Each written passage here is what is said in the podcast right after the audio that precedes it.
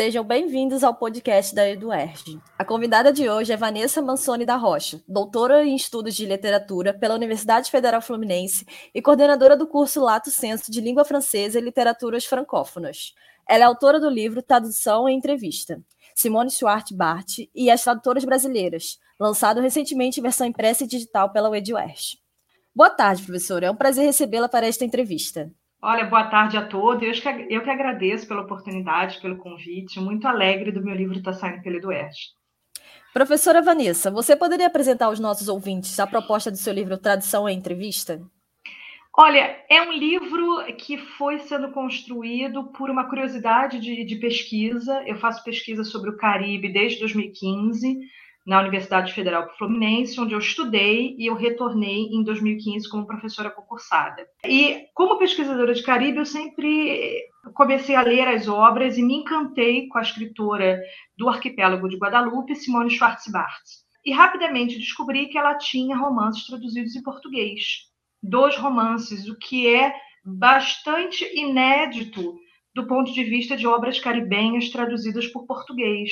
Atualmente até há um número maior de traduções, mas de um modo geral é, não há traduções ou quando há, há uma tradução. E no caso da Simone havia duas traduções. E por essas coincidências eu estava dando um curso de especialização onde tinha Valesca Moisés que é, trabalhou e conhecia a tradutora Estela dos Santos Abreu, que é a tradutora do primeiro romance da Simone para o português que ficou conhecido em português como a Ilha da Chuva e do Vento. Então, nessas, nessa tessitura, né, nesses diálogos de encontros, eu tive a vontade de conversar com a Estela dos Santos Abreu, que é a tradutora. Quando eh, aí eu consegui o e-mail da Estela, escrevi para a Estela, naquele momento eu não tinha dimensão que eu estava começando a fazer um livro. Eu, eu tinha uma curiosidade, eu queria conhecer a tradutora, eu queria entender como que ela fez frente às dificuldades de tradução, porque é um livro com muita oralidade, é um livro que fala de uma realidade caribenha através de muita descrição, através de contos, muitos vocabulários de fauna, de flora. E eu falei, meu Deus, que dificuldade. Eu quis conversar com a Estela. Então, em 2016, eu, eu conversei com a Estela. E só no ano seguinte exatamente mais de um ano depois, porque foi uma a entrevista com a Estela foi em agosto de 16 e a com a Euridice foi em agosto de 17. Um ano depois, me deu a ideia de conversar com a outra tradutora da outra obra da Simone Schwarzbart, traduzida em português, que tinha sido minha professora no mestrado da UF, a professora é, Euridice Figueiredo. E quando eu terminei a entrevista com a Euridice, eu tinha todo esse material gravado, né? Eu gravei a entrevista e eu falei, gente, eu acho que eu tenho um livro, mas ele não foi concebido desde o princípio como livro. Ele nasce de uma vontade de escuta é, das tradutoras. Eu queria é, aprofundar a minha pesquisa em literatura caribenha a partir da escuta do trabalho dessas duas tradutoras que eu como pesquisadora e entendendo as linhas de força dessas obras, eu imaginei que teria sido um trabalho muito difícil. Mas foi um livro que foi se construindo. E eu saí da entrevista é, com a Euridice, em agosto de 17, falando assim, gente, eu vou procurar Simone e eu vou escutar a própria escritora falando de tradução. E eu fiz isso. No mês seguinte, em setembro de 17, eu tinha entrevista com a Simone. Eu falei, bom, agora eu tenho as três entrevistas, eu vou anexar uma pequena apresentação da escritora, vou anexar uma pequena apresentação das duas obras e vou fazer um livro mas foi um processo muito longo que começou em 16 e que não tinha ambição de livro, era realmente uma vontade de conhecer essas pessoas e de entender melhor esse trabalho. A estrutura do seu livro é muito dinâmica. Como surgiu a ideia desse formato com destaque para as entrevistas? É, as entrevistas eu me descobri ao longo desse processo, eu descobri que eu gosto de escutar os outros. Eu digo que eu descobri porque foi o meu primeiro movimento como entrevistadora. E hoje Desde o início do ano, eu assino, digamos assim, uma coluna num site de Paris chamado Pluton Magazine, que seria a revista de Plutão, em que eu entrevisto escritores do Caribe. Eu já entrevistei o Rafael Confian, que é da Martinica, e já entrevistei o Patrick Chamazot, que é da Martinica também. Então, eu, eu acho que eu entendi nesse processo que eu gostava de ouvir, que eu precisava ouvir, que a gente precisa ouvir mais né? A gente está numa sociedade que todo mundo precisa dar opinião, né? Todo mundo tem que falar, todo mundo tem que ter uma opinião sobre tudo, todo mundo tem que se colocar. E eu comecei a perceber que talvez, para mim, o melhor caminho fosse o inverso. O melhor caminho fosse escutar. E aí eu pensei em escutar essas, essas tradutoras, tanto sobre o processo específico da tradução dos, dos dois romances, quanto sobre a tradução de uma maneira geral. Então, o livro é dinâmico porque ele, digamos assim, o principal do livro é escutar as tradutoras, é tirar as tradutoras desse anonimato. Digamos que é lançar um holofote um pouco para as coxias desse trabalho de tradução e iluminar esse trabalho que muitas vezes fica obliterado. Né? A gente lê muitas obras em tradução, mas a gente nem menciona o nome do tradutor, a gente não se preocupa em quem é o tradutor, a gente não vai ouvir nunca esse tradutor. Então, esse livro quis, de maneira assim, muito verdadeira, muito afetuosa, trazer para o primeiro plano as tradutoras. E tudo que veio depois, veio depois. Né? A análise das obras eu já tinha, porque eu já tinha artigos publicados, eu já tinha a minha verve de pesquisadora, mas eu acho que o dinamismo vem porque são longas entrevistas, né? São entrevistas mais de 30 perguntas, o que não é tão comum, porque a gente ou não escuta tradutor, ou se escuta tradutor, são duas, três perguntas. Então, eu acho que o ineditismo da obra é realmente esse fôlego imenso de escuta de uma profissão que é tão importante, mas que é tão esquecida né, no âmbito do livro, né, no âmbito da, da editoração. No livro, você aborda a tradução do universo literário da romancista Simone Schwartz-Bart. Em termos linguísticos, gostaria que falasse dos, dos desafios que surgem na tradução desse universo para o português.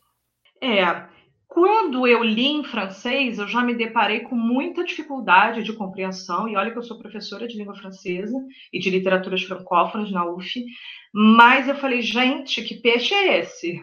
Que árvore é essa? O que, que é isso? Havia um mundo da, da realidade caribenha que me escapava. Então, não adiantava muitas vezes ir ao dicionário, porque o dicionário dizia uma árvore assim, assim, assado, mas também não resolvia muito. Eu tinha que ficar indo ao Google ver a imagem daquela árvore. E também nem saberia dizer se aquela árvore existia em português. Então, como quando eu li o original em francês, e eu li é, inicialmente em francês, né? Eu falei, gente, que difícil a compreensão dessa obra, né? Que obra muito marcada por essa cor local, né? Muito marcada por essa realidade crioula. E quando eu soube das traduções, não foi tão rápido assim, eu, não, eu no primeiro momento eu não, não, fiz essa procura. Ah, será que existe em português? Porque eu tinha lido em francês, estava fazendo pesquisa em francês, estava tudo bem. Quando eu soube da tradução, eu imediatamente falei, gente, quem é que conseguiu fazer isso? Então, a minha busca pelas tradutoras é essa curiosidade sobre o processo, porque eu me vejo incapaz de fazer essas traduções pelas especificidades dessas obras. Né? Muitos diálogos orais têm a presença, por exemplo, de, de termos em língua crioula, que é uma das línguas das ilhas. Então, eu falei, gente, como é que faz isso? E o que eu posso dizer a esse respeito, a partir da minha escuta das tradutoras, é que a Estela dos Santos Abreu, por exemplo, ela, chega, ela chegou a frequentar o Jardim Botânico do Rio de Janeiro, ela ia ao Jardim Botânico para tentar descobrir se aquela planta existia, por exemplo, é, no Brasil e saber o nome dela. Porque é preciso também salientar que essas obras são, elas foram traduzidas na década de 1980. Elas foram traduzidas em cadernos, manuscritos não havia Google, não havia computador, não havia é, essa facilidade que a gente tem hoje em dia de descobrir a tradução nome, de um nome específico de uma árvore, de um peixe, de um alimento, né, de um tempero, é, de um animal. Que, então, eu acho que também nesse sentido o livro é, é, interessante porque ele vai radiografar uma época da tradução que hoje talvez a gente tenha dificuldade até para imaginar. Como é que você traduz em um caderno? Vocês já imaginaram o que é escrever um romance de 200 páginas num caderno? Né? Então, eu acho que fica até um pouco essa história também da tecnologia, essa história da tradução antes da tecnologia, né? porque nenhuma das duas tinha computador, elas fizeram no caderno e depois elas bateram em máquina de escrever. Né? Então, não, não, não, em nenhum momento esses livros passaram por computador no processo de tradução. E aí elas falam, por exemplo, da dificuldade do dicionário. Eurídice é uma tradutora que vai falar muito de que os dicionários não ajudaram quase nada. A Stella vai falar da ida ao Jardim Botânico. A Stella vai falar, por exemplo, que ela, ela consultava amigos. Então, algum termo de psicologia, algum termo específico, ela dizia que telefona com os amigos e que faz um trabalho meio coletivo para sanar as dúvidas. E há muitas, vou dar um exemplo concreto, é, o romance fala em Courbaril, que é uma árvore. O romance A Ilha da Chuva e do Vento, que a Estela dos Santos Abreu traduziu. E a Estela descobriu que essa árvore não existia de fato no Brasil e decidiu chamar de Jequitibá, que é uma árvore que, por sua vez, também não existe no arquipélago de Guadalupe. Então, há de fato ajustes que precisam ser feitos para lidar com a inexistência é, do, né, do, do, do próprio objeto em si. Um outro exemplo é o nome de alguns tipos de lagartixas que andam pelas paredes. Né? Em português a gente fala lagartixa. Só que no universo caribenho parece que há cinco ou seis espécies diferentes de bichinhos rastejantes nas paredes e que têm nomes diferentes. E a Estela falou, gente, mas eu vou chamar toda vez de lagartixa, mas porque eu estou vendo que são bichos diferentes. Eurídice fala de um caso interessante de uma fruta chamada o cajamanga. Ela fala sobre o cajamanga, que é a prune citer, que é um nome para gente, sim, né? Como é que é cajamanga em francês? Então, realmente é, é, é, um desafio muito grande do ponto de vista dessas nomenclaturas, do ponto de vista desse flerte com a língua crioula. Então, tem muitos provérbios é, é curioso assinalar que depois dessa empreitada, e possivelmente inspirada pela dificuldade dessa, dessa empreitada, a Estela dos Santos Abreu ela vai fazer um dicionário de provérbios, que é um livro canônico para os pesquisadores é, de língua francesa, para os tradutores de língua francesa para o português, que é um dicionário de capa dura gigante, que vai propor, que vai repertoriar é, provérbios em francês e vai propor provérbios similares em português. Então, é, foi um processo que se desdobrou em outras pesquisas, né, no entendimento da complexidade do que, nos, do que está no nosso entorno, porque estamos na, nas Américas, mas temos muitas especificidades. Então, grande parte também da minha vontade de ouvir as tradutoras foi entender como é que elas se lidaram com isso, porque é um desafio muito difícil. Né? Você entrevistou Estela dos Santos Abreu e Eurídice Figueiredo, que traduziram os livros de Simone Schwartz Bart. Como foram esses encontros? O que as tradutoras revelaram sobre o processo de tradução? É, o processo, bom, da Estela. O da Estela foi em 2016. Eu tinha um ano de pesquisa, eu também era uma menina, né? Eu me lembro que a gente marcou no restaurante é, Lamas, lá no Flamengo, que é onde a Estela mora. E aí eu me lembro de ter comprado assim flores no meio do caminho, sabe? Aquela menina, eu estava encantada. Eu falei, gente, eu vou, eu vou escutar a tradutora. Ela aceitou conversar comigo, uma pessoa ocupada. Então acho que foi também é, é, uma soma de momentos. O meu momento mais jovem, o meu momento como jovem pesquisadora, é, eu estava inebriada que eu tinha passado em primeiro lugar no concurso da UF, que, que foi onde eu estudei e eu consegui falar com a Estela. Então eu lembro que eu cheguei, eu estava numa alegria. E aí eu cheguei com meu roteirinho de perguntas para a Estela no restaurante.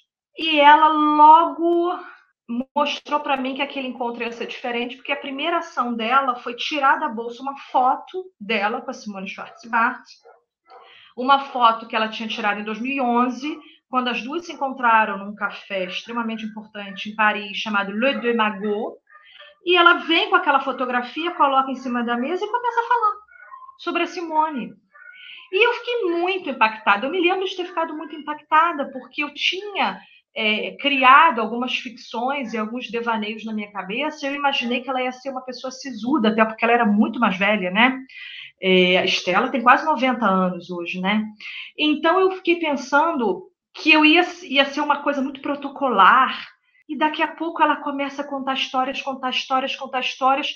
Foi realmente uma revelação, foi uma entrevista imensa. Eu não esperava que ia ser tão longa.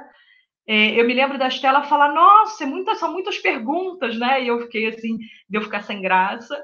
E, e outras perguntas surgiram no momento. E foi, acho que, ali que eu entendi que o tradutor era alguém um pouco de carne e osso né? Porque apesar de ser da seara da literatura, né, de ser professora universitária, ter, ter fiz mestrado, fiz doutorado, enfim, tinha toda uma trajetória ligada ao âmbito da academia e lidando com tradução, mas ela ali, ela, ela descortinou para mim um outro mundo. Ela era muito acessível e ela estava, acho que, mais feliz do que eu, porque foi a primeira vez que ela falou desse processo de tradução. Isso também é uma questão importante para a gente salientar. Tanto a Estela quanto a Eurídice nunca tinham tido oportunidade de falar sobre essa experiência da tradução. E são traduções que já completaram 30 anos. Né? Quando eu ouvi a Estela, em 2016, o livro que ela tinha traduzido, é, a tradução dela tinha completado exatamente 30 anos, cravado, porque é um livro que foi traduzido em 86 e eu falei com ela em 2016. Então, 30 anos. No caso da Eurídice, foi um livro de 79, né, em 79, traduzido em 1988, e eu conversei com ela em 2017, quer dizer, a Eurídice fez 29 anos. Então, era uma data comemorativa, 30 anos das traduções e também um pouco 30 anos de silêncio. É, então, a, a Estela estava assim, tão ou mais encantada do que eu pela oportunidade. E, e, eu fiquei muito surpresa. Com a Eurídice, teve um outro aspecto, porque a Eurídice tinha sido minha professora. E a Eurídice, é, ela é mais centrada nela mesma, ela fala menos, ela é mais séria, ela não faz tantas piadas. Então, e eu, como fui aluna dela e eu sabia que ela, ela era um pouquinho braba, eu fiquei assim um pouco intimidada. Eu falei, gente, como é que vai ser isso? E quando eu escrevi para ela, pedindo para conversar com ela, eu disse que eu tinha conversado com a Estela Santos Abreu e que conversar com ela ia fechar um pouco esse ciclo, né? E ela me respondeu assim, Vanessa, isso já faz mais de 30 anos, eu não me lembro de nada, é, não, é, a nossa conversa vai durar cinco minutos, a não ser que você acha que você, que você é capaz de tirar é, água de pedra, ela falou para mim.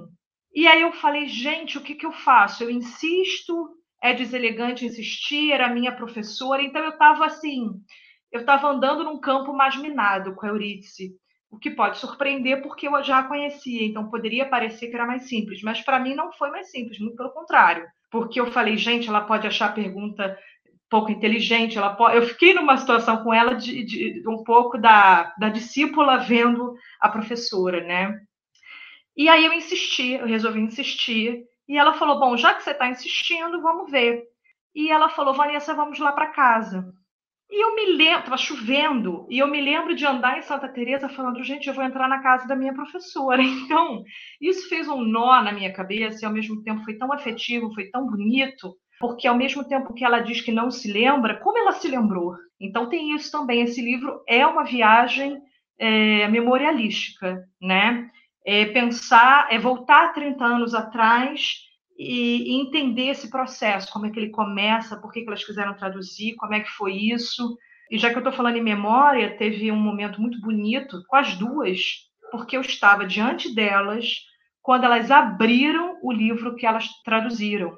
Então, tinha anotações, tinha é, palavras sublinhadas, flechas, e, e, elas começaram a reler trechos e pensar como é que elas traduziriam aquele trecho hoje. Então foi, foi muito bonito. Eu acho que eu não tinha dimensão do que eu estava fazendo, tanto do ponto de vista da minha pesquisa, do meu entendimento, quanto do ponto de vista do que eu, do que eu acredito que eu pude proporcionar para as duas, que é essa volta ao tempo, essa viagem é, à, à tradução. E depois, enfim, depois eu transcrevi, foi um processo enorme, porque foram entrevistas de mais de duas horas eu transcrevi, elas corrigiram, viram, e o livro está saindo esse ano pela Eduerge, acho que o processo é um pouco esse. O seu livro também traz uma entrevista da própria Simone Schwartz-Bart. Como ela recebe a tradução de suas obras? Ela acompanha o processo? Não, ela não acompanha o processo. Bom, a Simone Schwartz-Bart, ela é a primeira é, é, escritora, né, a primeira mulher que, que consegue alcançar uma relevância né, internacional e local como escritora de Guadalupe. A Simone Schwartzbart, para que vocês tenham uma ideia, ela começa a escrever antes da Marie Escondé. A gente associa muito o arquipélago de Guadalupe a Marie Escondé, que é a escritora que ganhou recentemente o Oscar Alternativo, que é a escritora que tem também livros traduzidos em português. é, que tem essa relevância enorme, que escreve muitíssimo, né? Que escreveu, por exemplo, Eu, Tituba, Bruxa do Salém, né, que é um livro que, inclusive, foi retraduzido para o português recentemente, então tem duas traduções com editores diferentes, enfim. Mas a Simone, ela começa antes. É, ela é, de fato, uma pioneira, ela escreve numa época que poucas mulheres escreviam, só que, apesar de ocupar esse lugar muito central, muito importante na literatura guadalupense, antiliana, caribenha e mundial, ela é uma pessoa extremamente reservada. Então, eu já falei com ela diversas vezes por telefone, mas nada é muito óbvio. Primeiro, porque ela não tem e-mail. Ela é uma senhora, né, de 80 e poucos anos, e ela não tem e-mail e nunca teve e-mail. Então, para entrar em contato com ela, eu tive que falar com o filho dela, que ela tem dois filhos, né? O Jacques Schwartzbart e o Bernard Schwartzbart. O Jacques é um musicista, saxofonista é, é, extremamente importante que mora nos Estados Unidos. E o Bernard é advogado e mora lá em Ponta Pitre, que é a capital de Guadalupe. Então, esse Bernard, esse filho mais jovem dela, fica esse intermediário. Então, eu falei com o filho. Por sua vez, o filho me passou para o assessor da Simone, que é o Elie Dupré, que era é um, um, um, um pesquisador que estava se debruçando no espólio do marido da, da Simone Schwarzbart, que é o André Schwarzbart, que ganhou o prêmio Goncourt em 1959 por Último dos Justos, que, que era um, um escritor é, né, de origem polonesa, judaica, enfim. Então, o encontro com a Simone foi algo extremamente complexo para mim, porque é, falar diretamente com ela só por telefone, e eu falei, gente, mas eu não posso fazer uma entrevista por telefone, Imagina você telefonar para Guadalupe. Não é telefone WhatsApp, não. É, é telefone fixo, né? Falei, gente, mas não tem como entrevistá-la por esse caminho. E aí eu, eu entrei um pouco nessa rede dela que é uma rede que acaba, né, que ela é, é dificultosa para quem quer falar com ela, mas por outro lado é uma rede muito afetiva, porque para chegar nela eu passei pelo filho, aí eu descobri o apelido que o filho se refere a ela, e eu passei pelo assessor, e aí o assessor também me fala coisas dela. Então, eu acabei entrando num mundo muito particular, que é o um mundo de uma escritora que dita os seus livros, ela também não digita, ela não gosta de computador, ela é avessa à tecnologia, então ela dita o livro para esse, esse assessor, Elie Dupré, então os últimos três, quatro livros foram feitos desta maneira, com histórias ditadas, o que é muito mágico, porque retoma todo esse universo de contadores de história que vão remeter às mulheres, aos homens, aos griots e às griottes, que são os contadores de histórias de África. Então, digamos que essa aversão da Simone à tecnologia, que, foi, que me custou muito conseguir fazer a entrevista, em alguma medida também me insere nesse universo dela, que é um universo muito pessoal, um universo muito muito tranquilo, muito avesso, né? É, é como se ela vivesse no mundo paralelo. Porque que escritor hoje em dia abriria a mão de ter Instagram, de ter WhatsApp, de ter Facebook? Ela não tem nem e-mail mas ela passa, tele, ela passa a mão no telefone e me liga. Ela já ligou para minha casa algumas vezes. Então é uma relação muito afetiva, muito curiosa. E a entrevista ficou enxuta, né? É, o que acontece também é que eu faço perguntas assim mais de análise literária, umas perguntas é, mais complexas, e ela responde de maneira assim bastante monossilábica, né, bastante diminuta. Ela claramente não é uma persona, né?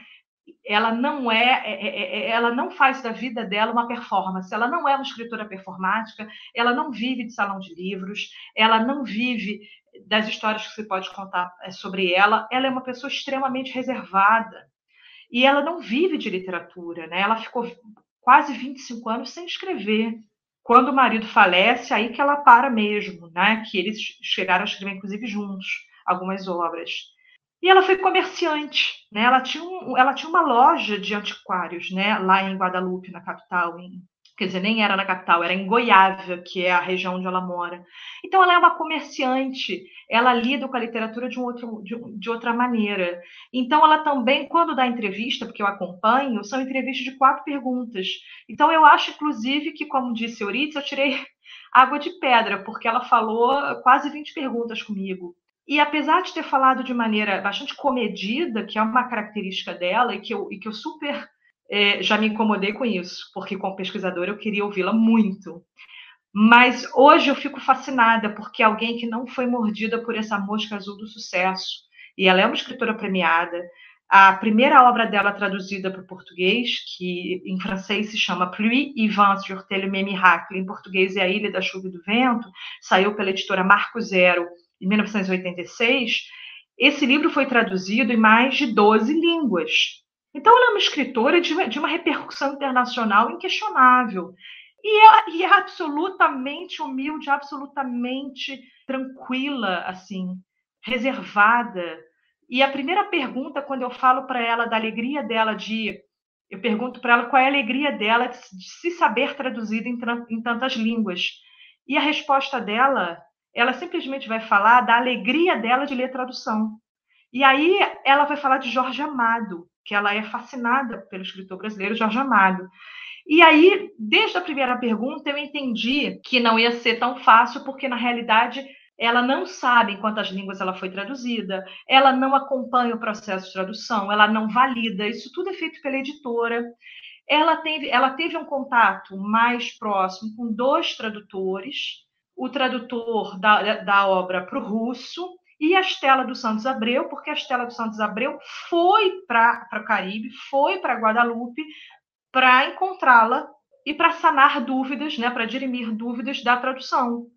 O que também é, cria uma novela dentro do meu livro, porque a Estela dos Santos Abreu, com seus próprios recursos, paga uma viagem Paris, Pointe-à-Pitre, e vai tirar dúvidas de tradução com a própria escritora, passa duas semanas frequenta a casa da Simone.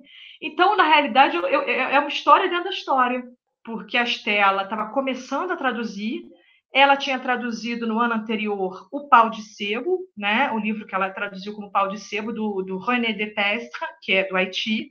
Então, a Estela estava começando a traduzir Caribe, se sentia insegura e simplesmente pegou o dinheiro dela, investiu e foi. É, e isso eu conto também com detalhes no livro, essa viagem, especificidade da viagem. Então, acho que é, acaba sendo um livro também de curiosidades sobre encontros. É um livro sobre encontros. E é um livro sobre encontros de mulheres. Isso é um aspecto que chamou minha muito a minha atenção quando eu me dei conta de que eu, pesquisadora, é, né, é, Estela dos Santos Abreu, Eurídice Figueiredo e Simone Schwarzbart, eu falei, gente, a gente está aqui numa quadrilogia, a gente está falando de mulheres que lidam com o texto, num contexto em que nem sempre a voz feminina é valorizada e nem sempre a voz feminina é reconhecida. Então também é uma celebração do encontro de vozes femininas. Simone Schwarzbart compara o ato de traduzir a um transplante dos livros em novas terras. Na sua opinião, quais são os fatores essenciais ao processo de tradução de um livro? É uma fala bonita que ela faz, né? Porque ela é tão comedida nas respostas e ela me vem com essa. Ela diz que a tradução é um transplante de uma planta. Então ela pensa o livro como um ser vivo, né? E ela diz que ela confia plenamente de que essa planta será vigorosa, que ela vai crescer, que ela vai ficar formosa, se a terra for boa e se a terra for bem tratada. E esse trabalho da terra, da nova terra, né, em que essa planta transplantada vai ser plantada, essa nova terra é o trabalho do tradutor. O que eu posso te dizer da minha escuta, e é uma escuta bastante atenta, né, da Estela dos Santos Abreu e da Euridice Figueiredo, o que elas falam muito é de ritmo de frase. Isso chamou muito a minha atenção, porque eu perguntei para elas quais são as técnicas, o que eu fiz perguntas mais teóricas, tanto é que a própria Euridice vai resgatar o Haroldo de Campos, quando ele fala da tradução como recriação, quando né, é, tem toda aquela polêmica da traição, né, da tradução como traição, e a Eurídice vai falar que, que não tem que se pensar em fidelidade nem em tradição, nem em traição, perdão, que é uma questão de recriação, né? E as duas vão chamar atenção para a questão bastante prática do processo, que é pensar no ritmo da frase. As duas relatam para mim que quando encontram alguma palavra que elas não sabem, que elas marcam aquilo e continuam, que elas não se deixam impressionar pela dificuldade, porque elas acreditam que isso seria paralisante. Né? A Estela fala até da palavra paredão, eu acho engraçado. A Estela falou, Vanessa, a gente está traduzindo super bem, daqui a pouco vem paredão, e a gente tem que aprender é, a, a, contornar as pedras no meio do caminho, né? E aí vem a imagem de Carlos Drummond de Andrade, com, com as suas pedras no meio do caminho. E as duas enfatizam que elas fizeram o seguinte, que elas procuravam manter o ritmo. O importante era o ritmo. E que, quando elas terminaram o processo de tradução, elas faziam leituras em voz alta das obras para ver se em português aquela sonoridade estava ok. Então, tem esse trabalho do, do, respeito ao ritmo, tem o trabalho de tentar chegar à melhor solução possível. A Estela dos Santos Abreu é bastante humilde, apesar de ser uma grandíssima tradutora. A Estela dos Santos Abreu, inclusive, recebeu prêmio como tradutora. Ela recebeu, em 1994, o prêmio da Biblioteca Nacional. Ela já recebeu a medalha Machado de Assis é, então, a Estela dos Santos Abreu é uma tradutora extremamente reconhecida no universo da tradução. Ela já traduziu mais de 85 obras, né? Na época em que eu entrevistei, ela estava traduzindo, estava é, no número 85. Hoje em dia, eu conversei com ela recentemente, ela já chegou em 89, mas ela me disse que parou, que não vai chegar em 90, não. Porque realmente 90 é a idade dela, né? 90 anos, e ela falou que agora já, já cansou dessa brincadeira. Mas é, então, é alguém que tem muita, muito caminho, né, muita credibilidade, muita respeitabilidade, e o que ela me disse, eu fiquei muito impressionada com essa frase, que ela falou, Vanessa, se eu não estregar a obra original, já está bom. Porque traduzir é um desafio, é um desafio com ciladas, eu acho interessante o que ela diz, e ela diz que, na realidade, não tem inspiração, não tem experiência exatamente, que é realmente é, essa dureza, essa transpiração diante do caderno, diante da máquina de datilografar. E ela pensa muito na questão do tom e da harmonia. Ela diz que o importante é que o texto tem que fluir, tem que buscar um tom natural, tem que ler em voz alta. Isso me impressionou muito, porque as duas falam de maneira muito similar disso, apesar de terem é, trajetórias muito distintas, porque a Estela dos Santos Abreu traduziu aí quase 90 obras, é, é, tem medalha, tem prêmio, é condecorada pela Biblioteca Nacional e tudo mais, e a Eurídice, ela acabou, acabou que o romance que ela traduziu, que é o Joãozinho no Além, de 1988, esse romance é a única tradução de romance que ela fez na trajetória dela. E ela não gostou da experiência, ela, ela diz, eu acho curioso, porque ela diz que não, não ficou nem confortável e nem satisfeita com, a experiência. E o que, que ela fez? Ela simplesmente parou de traduzir, quer dizer, ela não continuou, ela tinha traduzido antes ensaios, ela chegou a traduzir ensaios do Levi-Strauss, mas depois ela, ela vai se concentrar no trabalho dela de professora. Hoje ela já é aposentada, mas foi professora da UF eh, na graduação por muitos anos e trabalha ainda hoje na pós-graduação, onde é uma pesquisadora extremamente reconhecida, importante, é, muito ativa, que, que circula por várias é, é áreas do conhecimento. E a Eurídice, o que eu achei interessante também foi isso, eu acabei me deparando, eu não sabia disso, eu acabei me deparando com uma entrevistadora que é a referência, e uma entrevistadora que, uma entrevistadora, perdão, com uma tradutora que é a referência, e com uma outra tradutora que teve uma experiência bastante mitigada, que não gostou é, é da experiência, não se sentiu é, tão abraçada. Ela, a Eurídice é, relatou para mim, por exemplo, que ela não pôde escolher o título, que ela ficou muito contrariada com o título, porque ela não gostou desse título, foi uma imposição da editora, né, da Francisco Alves. E ela disse que não gostou, e ela falou: não quero mais fazer isso, não. E ela parou. ela nunca mais traduziu. Então, eu achei interessante que, com tantas diferenças do ponto de vista do apreço pela seara tradutória, do apreço pela atividade, que as duas consigam dizer coisas muito semelhantes acerca da atividade de tradução, que é essa importância do ritmo, da leitura em voz alta, de entender que na realidade um texto, ele é claramente o seu conteúdo, mas ele é também a voz em que ele faz ecoar. Então eu fiquei muito encantada com isso, porque eu não imaginava ouvir isso das duas, que, estão em dimensões muito diferentes né, no campo da tradução. Você acha que a atividade da tradução tem um reconhecimento merecido no meio literário brasileiro? Nossa, que, que pergunta. Eu acho é, que não. É, é o que as duas diriam também, eu imagino. A própria Eurídice Figueiredo relata no livro que ela chegou a orientar é, uma pesquisa de pós-graduação sobre a tradução do Milton Atum, dos dois irmãos, para o francês, e que ouviram o tradutor é, desse romance para o francês, e que ele, ele reclamou muito porque havia muitas imposições da editora. Né? Então, as duas também falam isso. O trabalho do tradutor é, em alguma medida, um trabalho muito balizado pelas editoras, né? A gente às vezes pensa, ah, o tradutor é bom, o tradutor não é bom, o tradutor. Muitas decisões do tradutor não são decisões, eh, muitas, muitas decisões da tradução não são exatamente do tradutor. Para que você tenha uma ideia, nenhuma das duas escolheu o título. Nem a Ilha da Chuva e do Vento, nem Joãozinho no Além foram escolhas da Estália de Eurídice. As duas foram escolhas da editora. A mesma coisa de respeito a glossários, por exemplo, que às vezes é uma imposição da editora, não, é, não foi o caso aqui. Mas há todo um universo em volta, por exemplo, que diz respeito à tradução do nome dos personagens. A Eurídice disse que o próprio nome do personagem que ela traduziu como Joãozinho veio a reboque a ideia do Joãozinho no além, que não foi dela. Então, acho que isso é um aspecto a, a, a, salientar, a questão de que existe um universo e o tradutor é uma peça fundamental nessa engrenagem, mas, mas existe uma engrenagem para além do tradutor. É, eu acho que não, eu acho que a gente fala pouco de tradutor.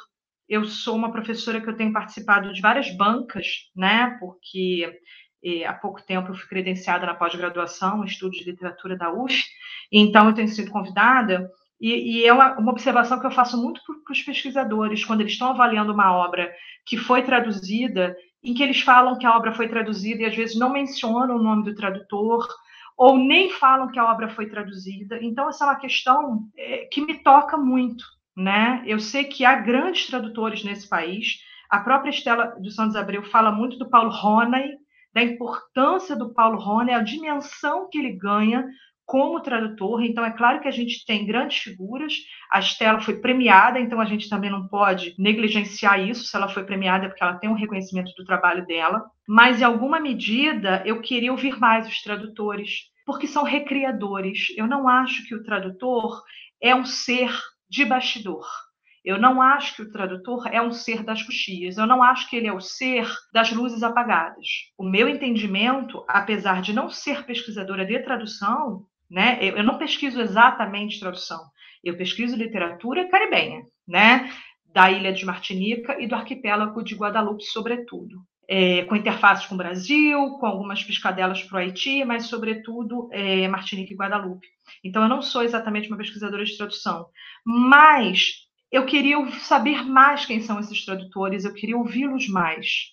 E nesse sentido, eu acho que eu consegui construir um livro com essas vozes e com essa homenagem. Acho que o livro é uma homenagem a essas duas tradutoras específicas, Estela e Eurídice, que é a comemoração dos 30 anos de tradução dessas obras, mas é também, do ponto de vista mais amplo, uma homenagem aos tradutores em geral, que estão no, no anonimato e que tem um trabalho de extrema importância, porque quantas obras, quantas e quantas obras que fazem parte né, da nossa é, é, é, biografia de leitor, né, da nossa vida, é, a gente conhece pela tradução, né? Eu não conheceria nenhuma obra dos russos, porque eu não falo russo, eu não conheceria nenhuma obra é, da literatura italiana, porque eu não sei italiano, e, e, e, alemão e assim por diante. Então, quantas portas se abrem para mim, quantas portas ajudaram a forjar quem eu sou, a leitora que eu sou,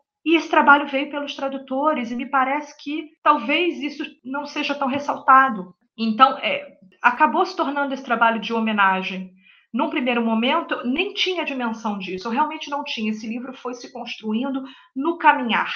Mas depois eu falei, puxa, elas puderam falar pela primeira vez para um trabalho.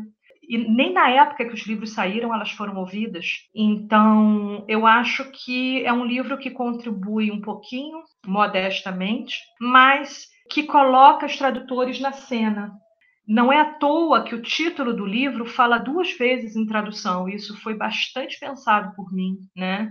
Ele começa com a palavra tradução, o livro se chama Tradução em Entrevista, ou Tradução em Revista, tem essa brincadeira, né? tem essa, é, é, esse bridismo aí, essa dualidade no nome, porque em alguma medida eu também estou passando em revista as traduções, né? mas eu entrevisto as tradutoras, então tem esse jogo de palavras mas o título é Tradução e Entrevista, Simone Schwartz-Bart e as tradutoras brasileiras. Então, eu falo em tradução e falo em tradutoras. Eu falo do processo, mas falo das pessoas. E das pessoas que são mulheres, né? Então, isso, para mim, grita muito aos olhos e, e, e eu não poderia fazer diferente porque ouvi-las me fascinou, e eu tive completa certeza de que era importante que mais pessoas ouvissem. Não só no Caribe, é claro que esse livro vai interessar muito a pesquisadores do Caribe, porque é uma escritora muito importante, que toca em questões de oralidade, em questões de língua crioula, em questões de contos, em questões de realismo fantástico e tudo isso, realismo maravilhoso, né? Então tem muitas flertes com vários assuntos importantes do, do Caribe, a questão identitária, enfim mas me parece que é possível pensar de uma maneira muito ampla, porque pode ser que exista, mas eu não tenho notícia de uma outra obra no Brasil que tenha dado tamanho relevo aos tradutores e que tenha chamado atenção para o processo, que tenha querido ouvi-los tão atentamente, tão longamente, tão afetivamente. Né? São mais de 30 perguntas. É realmente um, é um testemunho, né? Esse livro é um testemunho e talvez ele contribua até para a historiografia da tradução nesse sentido, porque a gente está ouvindo tradutores falarem sobre os seus trabalhos numa época que já não é a nossa, né? Porque era um outro contexto, eram outras perspectivas, não havia a facilidade que tem hoje, né? Então eu fico, eu acho que é uma contribuição que, que tem a sua relevância nesse cenário. As traduções de Estela dos Santos Abreu e Eurídice Figueiredo já têm mais de 30 anos. Como você analisa o fato de ser discreto o número de obras literárias antilhanas traduzido para o português? É, essa é uma, é uma grande questão. Na realidade, é, o que eu acho importante assinalar nessa pergunta, né, para responder essa pergunta, é que a iniciativa da tradução dessas duas obras, A Ilha da Chuva e do Vento e Joãozinho Além, foi uma iniciativa das editoras. Foi a Marco Zero e a Francisco Alves, né, respectivamente, que convidaram essas tradutoras e que desejaram traduzir isso. Eu tentei entender o que estava acontecendo ali no final da década de 1980 para esse interesse, porque já havia tradução do René Depestre, mas não tinha sido isso. Esses livros não venderam muito, nenhum dos dois, né? não há essa circularidade tão grande. Eu fiquei tentando entender o que, aconteceu ali, mas ainda fica um pouco nebuloso para mim, porque nenhuma das tradutoras entende por que, que esse livro foi traduzido naquele momento. O que elas sabem me dizer é que elas foram contactadas e que havia o interesse da editora. A própria Marco Zero tentou trazer Simone Schwartz-Bart ao Brasil. Havia o interesse de lançar o livro com a presença da escritora aqui. O que acabou não acontecendo porque ela declinou da viagem no, no último minuto. É, então, isso eu acho que é uma foto daquele momento. Há um interesse das editoras. O que me parece que há hoje, e hoje eu consigo perceber um movimento bastante promissor de aproximação de pesquisadores. Nós tivemos Seminário Internacional de Literaturas Caribenhas, a primeira edição desse seminário acontecendo esse ano. A gente está tendo vários eventos, revistas. Eu acho que os pesquisadores de Caribe têm se aproximado. Eu tenho dentro das minhas possibilidades, possibilidades também tentando é, fomentar esse diálogo. E o que a gente vê hoje com a aproximação desses pesquisadores que sempre existiram, mas que me parece que estavam dispersos, cada um no seu estado, fazendo seus trabalhos, o que eu percebo hoje é que há iniciativas mais pessoais. Há hoje tradutores que se interessam, que traduzem e que correm atrás disso. Claro que isso não é só de hoje. Né? Eu posso citar, por exemplo, a professora é, Enilce Albergaria, que se aposentou recentemente na Universidade Federal de Juiz de Fora, que traduziu Eduardo Glissão, né, que é um intelectual martinicano da maior envergadura. E a Enilce já contou algumas vezes para mim, em eventos, que é, todo o trabalho é ela que tem que fazer, ela que correu atrás da liberação do livro, ela que cuida da verba, ela que faz é, tabelas de prestação de contas para a família do Blissan. E eu fiquei muito assustada quando eu vi isso, porque me pareceu que o tradutor no Brasil ele tem que ser empresário, pelo menos nessa seara do Caribe, né? Ele é um empresário, porque ele, ele escreve para a editora, ele busca é, publicação, ele muitas vezes paga a tradução que ele faz. Né? Tanto, tanto traduções teóricas quanto literárias. A impressão que eu tenho é que há um movimento de jovens pesquisadores, jovens tradutores, que estão realmente empenhados em fazer avançar essa área, através é, até dos seus próprios é, é, é recursos financeiros. É, a gente tem visto publicações em editoras menores, editoras que circulam menos, possivelmente com publicações que são também é, financiadas pelos seus autores. Então, acho que a gente tem agora um movimento um pouco diferente, mas, apesar do número ser diminuto, eu acho que a gente está vivendo um momento de efervescência. Arrisco dizer que nunca se viu um momento de tantas obras caribenhas traduzidas em português. Eu vou dar uns exemplos. A gente teve recentemente o discurso sobre o colonialismo do Aimé Césaire sendo retraduzido pela editora Veneta, saiu em 2020. A gente tem Pele Negra, Máscaras Brancas, do Franz Fanon, que também saiu recentemente. Já tinham sido traduzidas e que foram retraduzidas. A gente tem, esse ano, saindo Cartas a uma Negra, da Françoise Egat, que é aquela correspondência que a Françoise Egat vai travar com a Carolina Maria de Jesus, escritora né, brasileira, e essas cartas nunca foram enviadas, né? E, e, esse livro foi traduzido esse ano. A gente tem também a antologia é, de, de, poesia contemporânea do Haiti, numa organização, compilação, tradução do é, Henrique Provizano Amaral, que é um pesquisador ligado à USP, São Paulo. A gente tem esse meu livro, eu acho que tem, há um movimento, assim, eu tenho visto é, um número maior de traduções. Então, me parece que nesse mundinho diminuto, estamos vivendo um boom. Claro que é um boom que tem que ser analisado proporcionalmente a esse cenário. É uma literatura que circula muito mais na França, por exemplo, do que nas próprias Américas, né? Que é muito mais consumida, muito mais lida, muito mais estudada na França ou até nos Estados Unidos, né? Então a gente tem esses movimentos mas me parece que tá no, a gente está num grande momento. A Suzanne Césaire, por exemplo, né, o livro A Grande Camuflagem está saindo esse ano. Eu nunca vi, eu acompanho o Caribe desde 2015 de maneira mais atenta, eu nunca vi tantas publicações ao mesmo tempo e tantas traduções. Então, me parece que a gente está vivendo um momento muito bonito e eu fico até feliz que meu livro esteja saindo nesse momento, porque é um livro que remonta a 2016, então ele sair nesse momento não foi pensado, foi o caminho dele, né, de maturação, de diálogo, que foi um, um livro feito com muita calma, né, não, não foi um trabalho rápido. Fico feliz dele sair nesse ano, porque eu acho que é, tem a ver com esses diálogos todos que estão acontecendo.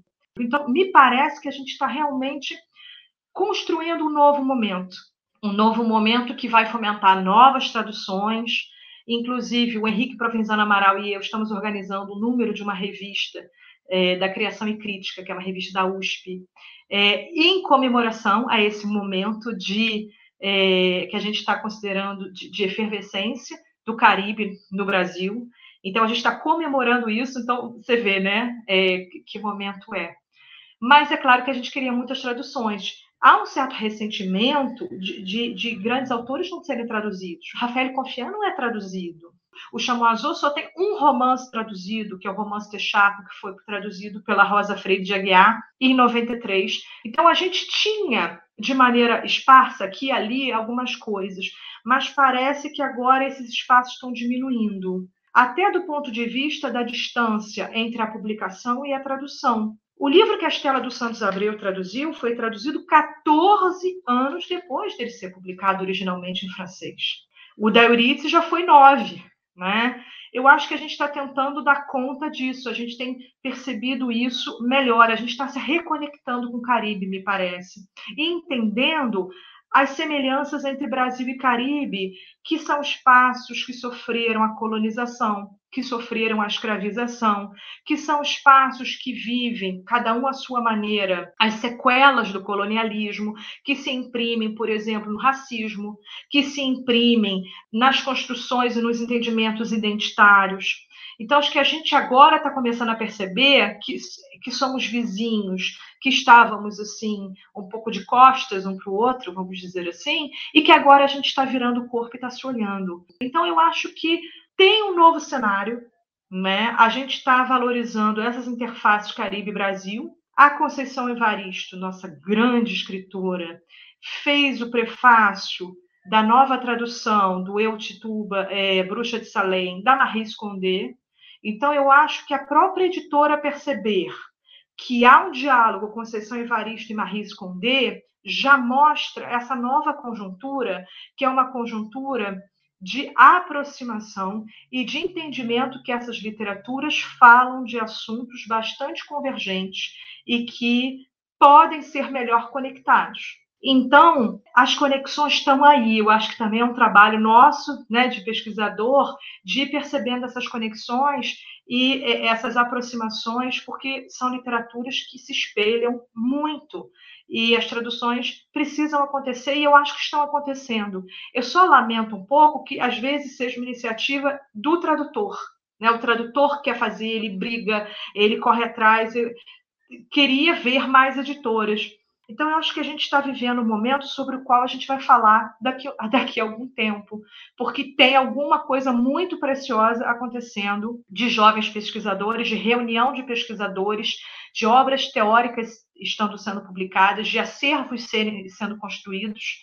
Então, como pesquisadora de Caribe, é, acho que é realmente um momento para a gente celebrar. Vamos voltar agora a falar da escritora Simone Schwartz-Bart.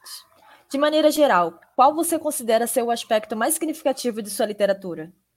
Eu acho que a questão feminina eu botaria como uma primeira, um primeiro grande vulto temático, porque ela fala de gerações de mulheres, ela fala sobre a questão da maternidade, da maternagem, ela fala sobre os conflitos e as violências nas relações é, amorosas, ela fala sobre a relação de avós e netos.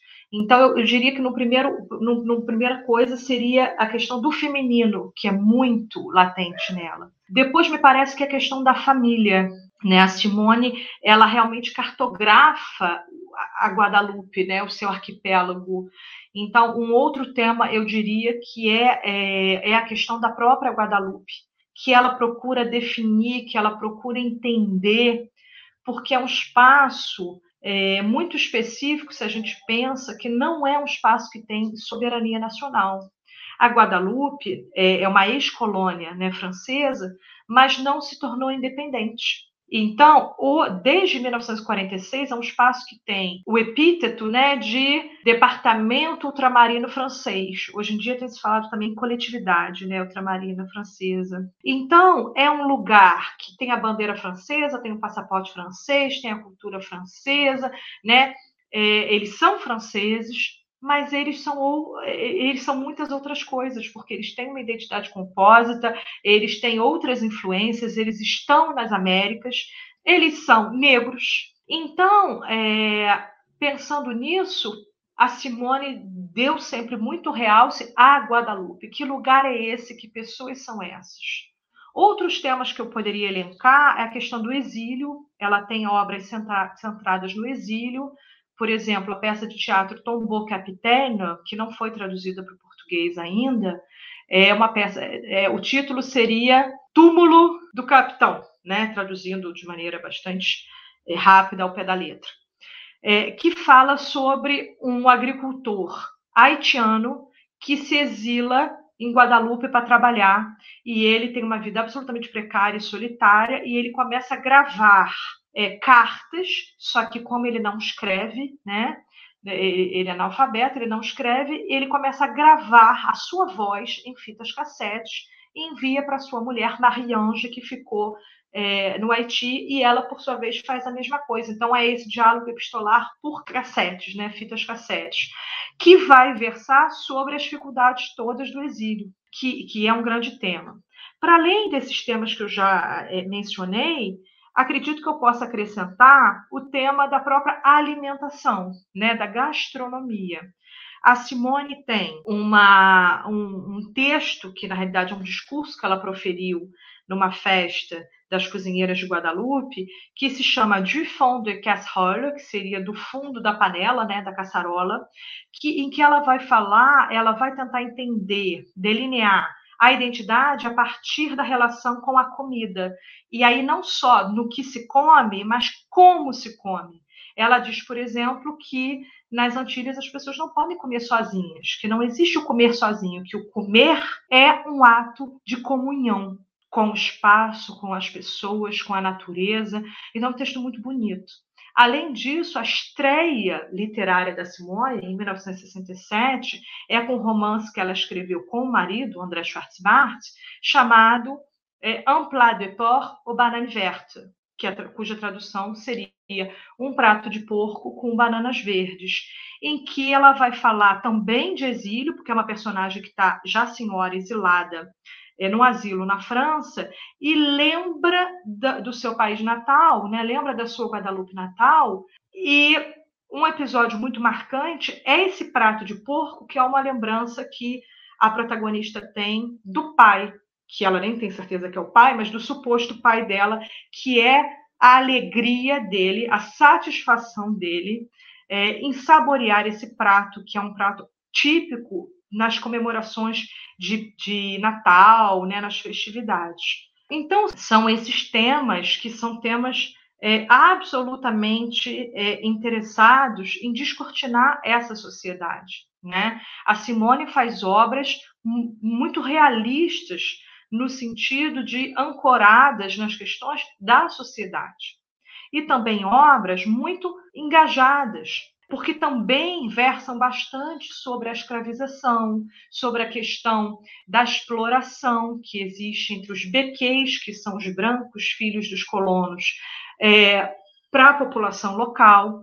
Né? Ainda hoje há uma certa cisão é, é, econômica e também ligada ao poder né, em Martinique e em Guadalupe, ligado a essas pessoas que possuem terras, essas pessoas que seriam hoje os empresários, né, que são herdeiros dos brancos, que são têm a pele mais branca e que exercem um poder imenso sobre a, a grande parte da população que é, é mestiça, né? Então, é uma obra, é, é, realmente um espelhamento da sociedade. Ler Simone Schwarzbart é entender o que é o que é o Caribe, assim, nas suas fricções com outros espaços, nas suas dificuldades, na humildade dos personagens.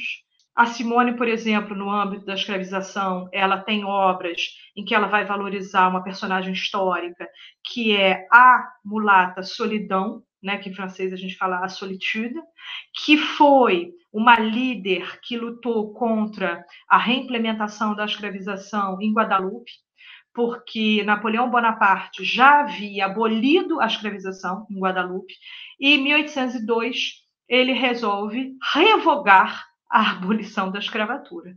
E a, a Solitude, ela na época grávida, ela vai se insurgir contra é, esse despautério. Quer dizer, a escravização sempre foi um despautério, sempre foi um crime humanitário. Mas se pensar em revogar uma abolição é realmente de uma perversidade é, que a literatura não vai deixar passar. Então, a Simone Schwarzbart ela vai mapear essa isso através dessa personagem Solitude e ela vai fazer uma espécie de ciclo chamado ciclo antiliano e a Solitude aparece em algumas obras da Simone, seja da, né, sempre assina, assinadas a quatro mãos, Simone e o marido André, e o ciclo antiliano vai acompanhar décadas dessa personagem Solitude, pensando na mãe dela, então começa contando a mãe dela que foi estuprada em navio negreiro, né? A própria essa, essa líder, essa personagem histórica é filha de estupro, né? Ainda no navio negreiro. E, e vai passeando com o filho, com o neto, com o bisneto. Então, é, é uma obra muito muito preocupada com os seus passos. A Simone, ela, ela radiografa muito, né? O Patrick Chamoiseau, que é um escritor da Martinique, eu entrevistei ele recentemente para Pluton Magazine, ele diz que o escritor caribenho ele é um etnógrafo. Gosto muito dessa afirmação do Patrick Chamoiseau. Nesse, né, nessa sensibilidade do Chamoiseau de olhar, e essa, a ideia do etnógrafo também vai remontar ao Glissant, que é um intelectual anterior ao, ao essa literatura muito imbricada com as suas questões. Então, a Simone não faz obras que são de assuntos muito específicos, né? É claro que há os nomes dos personagens ao indivíduos, né? É, cada indivíduo com seus dramas, com as suas questões, mas são questões individuais que vão também ganhar dimensões do coletivo, né? Que vão também dar conta de questões do coletivo. Então, ela é essa escritora que merece ser lida para quem quer conhecer um pouco o Caribe, quem quer entender tanta afinidade que o Brasil tem com o Caribe. Essa obra agora recente do Itamar Vieira Júnior, né, o escritor de Torturado, premiadíssimo, uma obra assim é, contundente, Torturado tem muitas semelhanças com Simone Schwartz-Barthes que vai pensar a relação das pessoas com a terra, vai pensar a questão da religiosidade, vai pensar a questão da exploração dos mais humildes, a questão da moradia, a questão dessa briga de poder pela terra que vai realmente colocar em lados opostos quem é mais poderoso e quem é mais vulnerável, que vai pensar na questão dos contadores de história, a questão das mulheres, a questão da dificuldade de acesso à escola, Simone fala muito disso também, dessa escola colonial que é absolutamente violenta, que é apartada da realidade da sua colônia, que vai ensinar para os alunos a falarem da neve, a falarem do calendário francês, com as datas francesas todas, que vai, por exemplo, procurar ensinar para os caribenhos que eles são filhos dos gauleses, que os ancestrais dos caribenhos são os gauleses. Ora, chega a ser ridículo, né? É, é, alguém que é fruto desse encontro de tantas, né, o encontro de várias etnias de África, de, de, de, de colonos que também vieram de diferentes lugares da França, com os índios poucos que permaneceram do massacre original, e ainda com várias ondas imigratórias, porque o Caribe viveu várias ondas migratórias, por exemplo, de sírios, então, dizer para essas pessoas que elas são filhas de gauleses é, é uma indecência.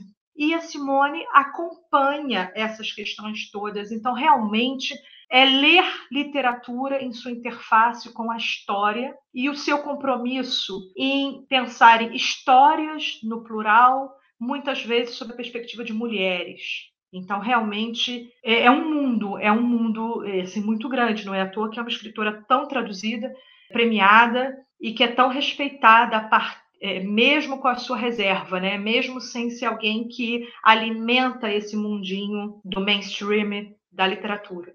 Podemos dizer que o imaginário do arquipélago de Guadalupe é um dos personagens principais das obras de Simone Schwartz-Bart. Por que isso ocorre?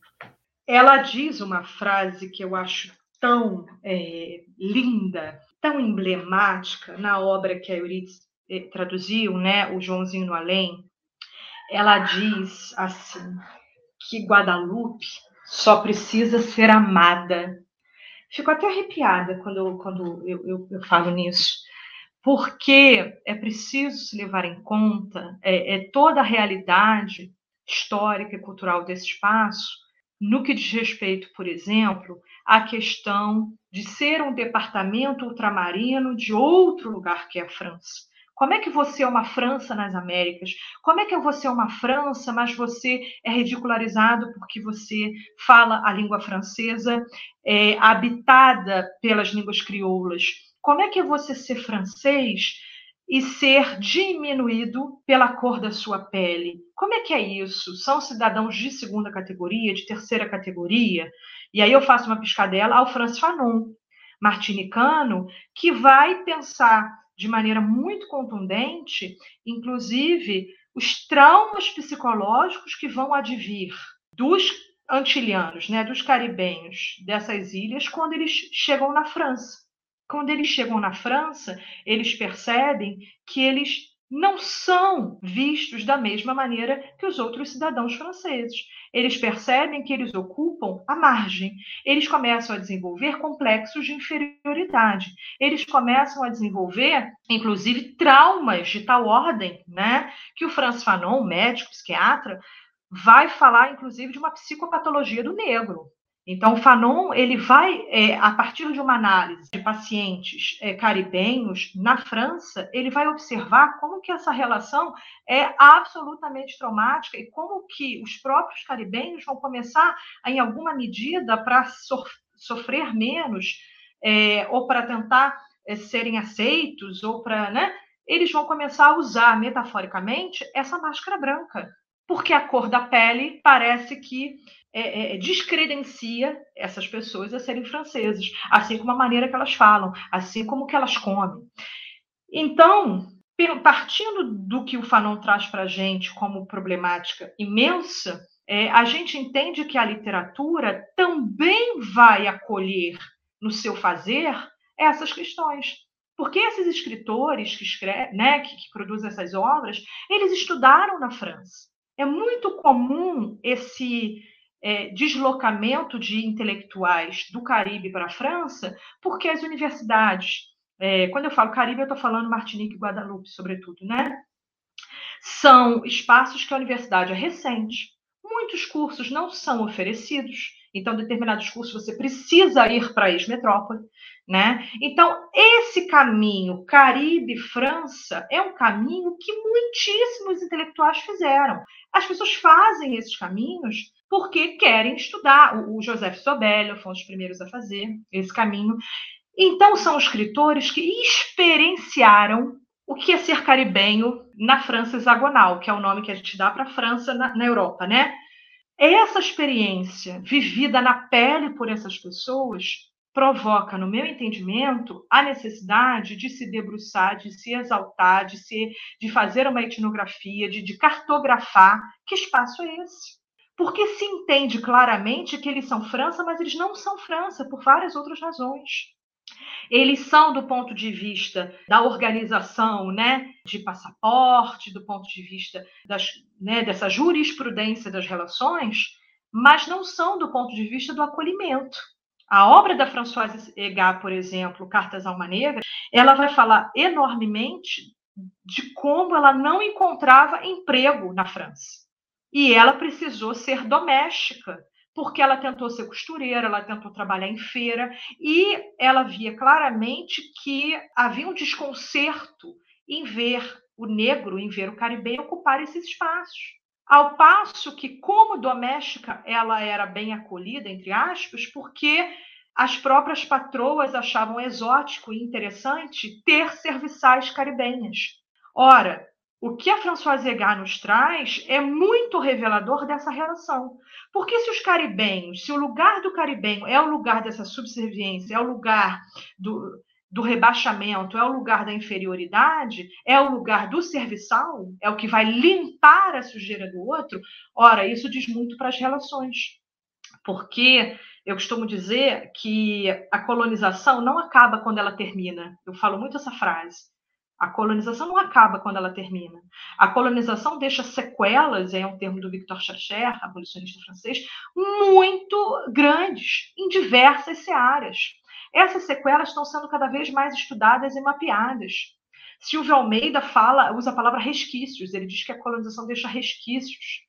E vários outros pesquisadores vão usar termos um pouco semelhantes para dar conta é, de algo que é muito contundente, que é o fato de que quem foi colonizado arrasta correntes desse período por gerações e gerações e gerações.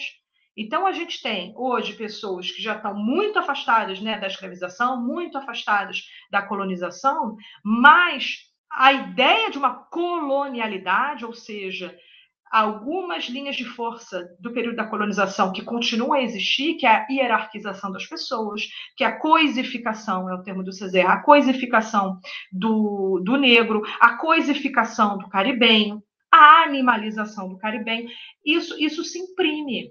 Então, me parece que os escritores, quando eles escrevem, eles não podem escrever sobre outros assuntos que não essas questões que são urgentes, porque são feridas abertas porque são questões do dia a dia, que é o entendimento do que se é e do que se é a partir do que fazem com a gente. Porque o caribenho também precisa lidar um pouco como retroagindo, né? O que, que eu faço porque eu sou francês, mas eu sou maltratada, não sou aceita, eu sou humilhado.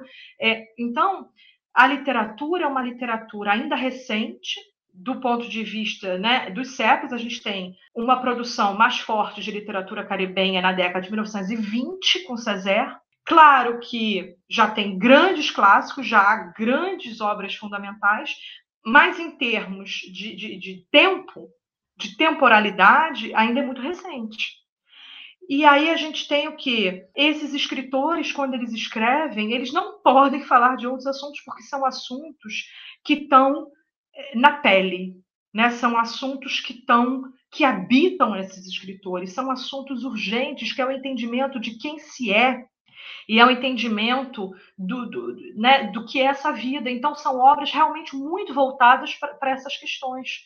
E, e, a Simone, ela, ela alcança né, um, um certo pioneirismo feminino é, nisso, porque é uma das primeiras mulheres que vai fazer essas obras e obras que são muito reconhecidas pelos seus pares escritores como obras norteadoras do que é ser caribenho.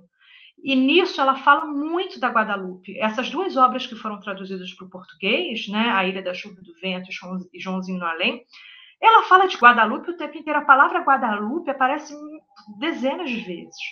Eu acho que também tem esse movimento de é preciso fazer conhecer, é preciso nomear.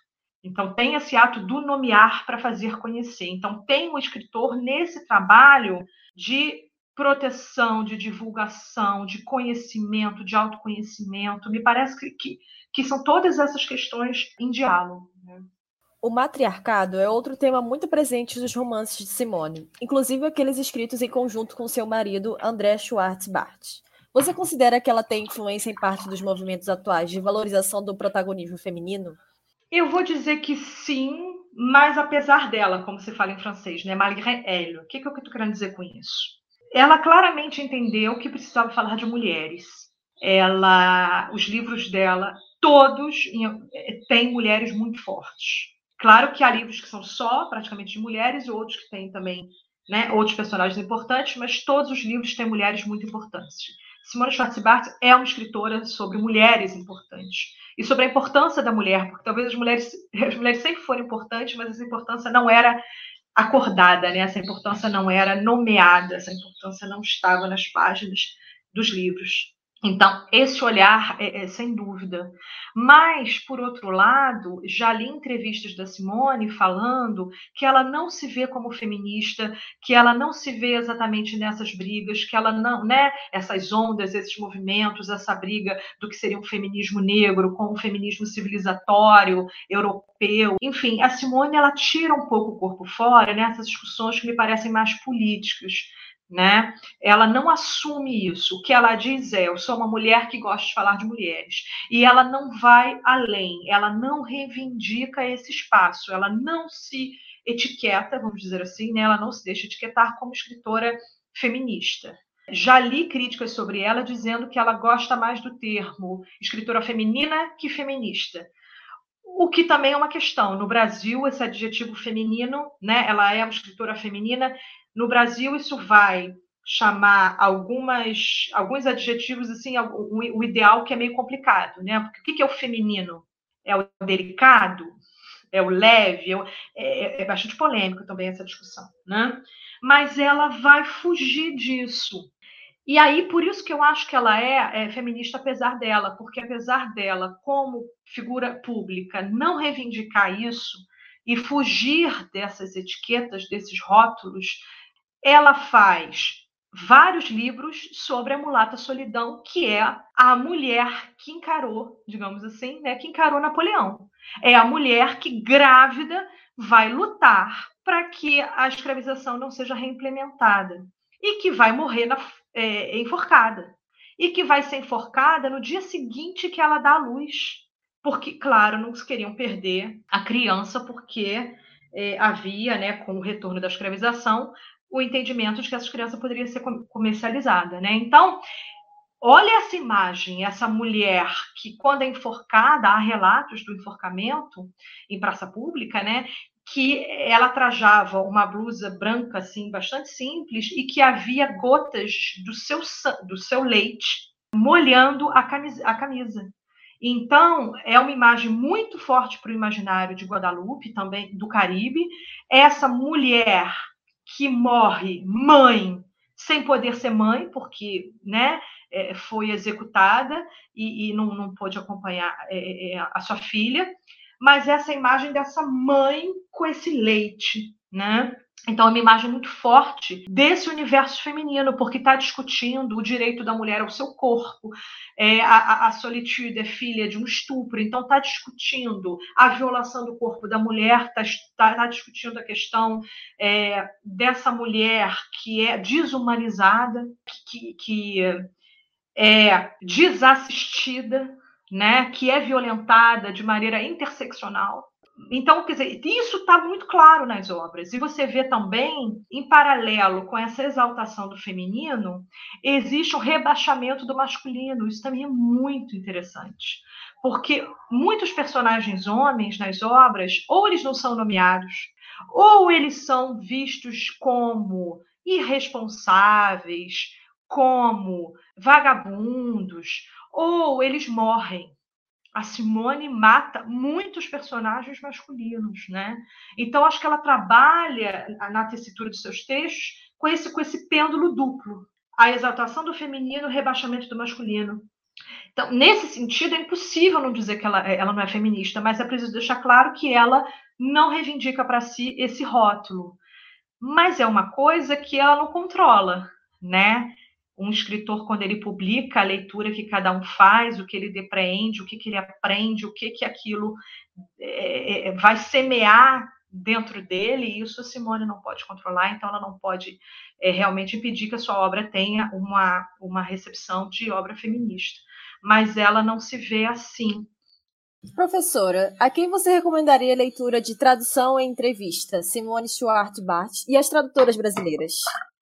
Eu acho que é um livro que transita por algum, algumas searas. De início, claro, quem se interessa por obra do Caribe, quem se interessa por obras de mulheres, escritoras mulheres, é, quem se interessa por é, uma perspectiva decolonial, né? Quem quer pensar o mundo a partir de uma ótica que não é a ótica do colonizador. Então, que vai reescrever a história, que vai ressignificar a história, que vai valorizar os personagens anônimos, as pessoas mais simples. Também, quem, quem se interessa por esse tipo de obra é, vai se interessar muito pela Simone. Quem gostou de Torturado, do Itamar Vieira Júnior, vai amar A Ilha da Chuva e do Vento, da Simone Schwartz-Bart. Então, tem quem gosta de obras né, no feminino, quem gosta de obras caribenhas, mas eu acho também que, que quem gosta de uma boa literatura, sabe? Quem gosta de um texto que não é pretensioso, quem gosta de um narrador que não é arrogante, quem gosta é, de descobrir coisas novas. Então, me parece que a obra da Simone tem toda essa abrangência. Ora, se eu estou falando da Simone, é claro que eu acabo também procurando reverberar esses gostos. Mas, de um ponto de vista é, mais específico, quem gosta de tradução, né, o meu livro, claramente, quem gosta de tradução, quem gosta de literatura e o entendimento dos bastidores disso, quer dizer, entender melhor essa engrenagem, Quem traduz, por que traduz, como é que é traduzir, é bom traduzir, é angustiante traduzir, quais são as ferramentas do traduzir, quais são as definições possíveis do traduzir, quais são os sentimentos de quem traduz, qual é o olhar para o tradutor, para a obra traduzida depois de um, de um lapso de tempo grande. Então, quem gosta de tradução, quem gosta de literatura, quem gosta de historiografia literária, quem gosta de historiografia da tradução, é, é, tem tudo para se interessar muito por, por essa obra. Quem gosta, eu, eu, eu posso brincar e dizer assim, quem gosta de tomar um cafezinho, comer um bolo e ouvir uma conversa. Quem gosta de conversar vai gostar muito desse livro, porque esse livro é a costura de três conversas com outras pitadas acadêmicas, né, de leitura do texto e tudo, mas são conversas.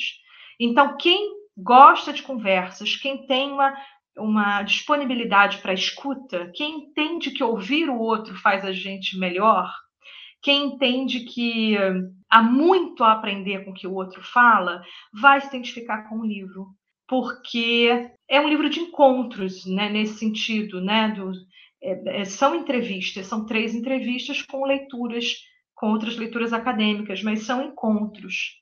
Então, quem quer pensar também encontros no feminino, acho que quem se interessa pelo feminino vai gostar dessa obra porque são mulheres se encontrando no âmbito da pesquisa, no âmbito da tradução, no âmbito é, do diálogo literário, do gosto pela literatura.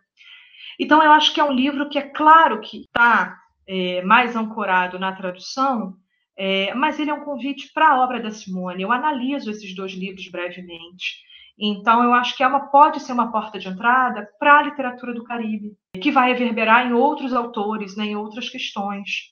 Então, Acho que é um livro que, que, que, pode dialogar também com a sociologia, que pode dialogar com a antropologia, que pode dialogar com a história. Eu acho que há, há realmente é, uma abertura aí de horizontes, porque é um livro que prioriza o encontro, o diálogo e a voz da experiência, né, das experiências, do entendimento do, do, do fazer. Então, é um livro também sobre o ofício, né? É um livro sobre o ofício é o ofício de traduzir, mas que também vai falar muito do ofício do escrever, do ofício do recriar, do ofício de associar. Na abertura do livro, eu cito é, o Alberto Mangel, em que ele vai falar assim: o leitor ideal é um tradutor. Ele é capaz de dissecar o texto, tirar a pele, cortar o osso até a medula, seguir cada artéria e cada veia, e depois dar a vida a um novo ser sensível. É um, um trecho que eu gosto muito que eu escolhi né, para iniciar o meu livro. Então, falar de tradutor é falar também do leitor, que é falar do escritor. Então, quem quer pensar na perspectiva do leitor, quem quer pensar nesse livro transplantado, quem quer pensar na tradução como ato de semear, de recriar, tudo isso está no texto. É né? um livro relativamente curto, né? São cento e poucas laudas, então não é um livro muito extenso, mas é um livro que passeia por muitos domínios, né? Com essa predisposição para ouvir.